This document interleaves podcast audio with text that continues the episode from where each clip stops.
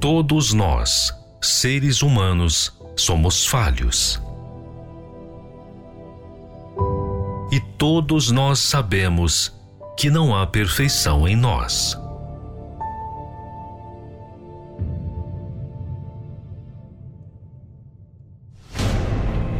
Nós precisamos perseverar para nos manter.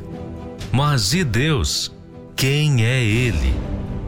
Como Ele age?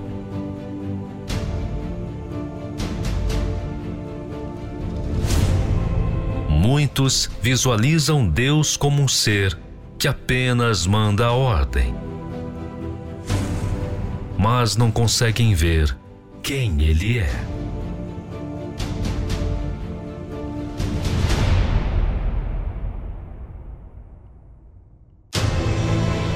Aprenda conosco a conhecer Deus na sua essência, como Ele age, como Ele vive e como Ele é.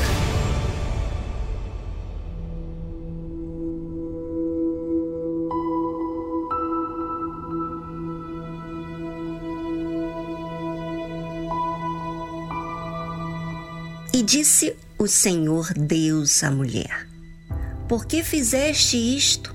E disse a mulher: A serpente me enganou e eu comi. Então o Senhor disse à serpente: Porquanto fizeste isto, maldita será mais que toda fera e mais que todos os animais do campo. Sobre o teu ventre andarás, e pó comerás todos os dias da tua vida. É, e para não esquecermos que no versículo anterior, Deus faz uma pergunta também, mas para quem? Adão. E depois, a mulher. Adão, ele foi criado primeiro que a Eva. E ele teve a grande oportunidade de viver dias a sós com Deus. E só depois que veio a Eva. Então, quem estaria com a maior responsabilidade? Adão. Então, por isso que Deus pergunta a Adão primeiro e depois a Eva. E quando Deus pergunta a Eva, ela fala de fato a realidade que aconteceu. A serpente enganou ela. O que ela deveria ter feito era ter guardado o que foi orientado.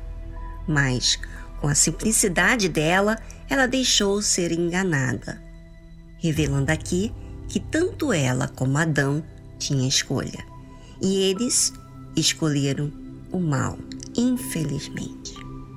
Mas veja como Deus trata a serpente, diferente de Adão e de Eva.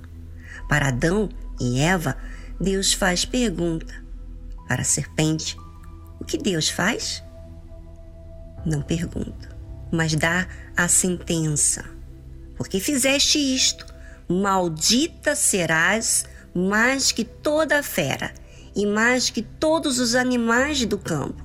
Sobre o teu ventre andarás, e pó comerás todos os dias da tua vida. Muito interessante a forma que Deus lida com a serpente. Amaldiçoa ela. E por quê? Porque tudo que Deus fez foi para glorificar Ele. E agora vem a serpente justamente fazendo o contrário, desonrando a Deus e criando a separação entre o homem e Deus. Ah, não houve nem sequer conversa com a serpente. Deus amaldiçoou.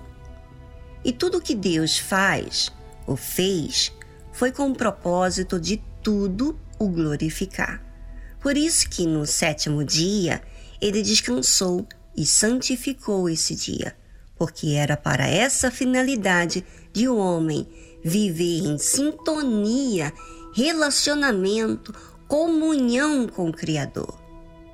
Será que isso não te diz o bastante que você é um ser do qual tudo foi criado para que você viva para glorificar a Deus? A sua existência de vida é para isso. Mas o que faz o homem? se distancia, escolhendo opções que separa ele do Criador.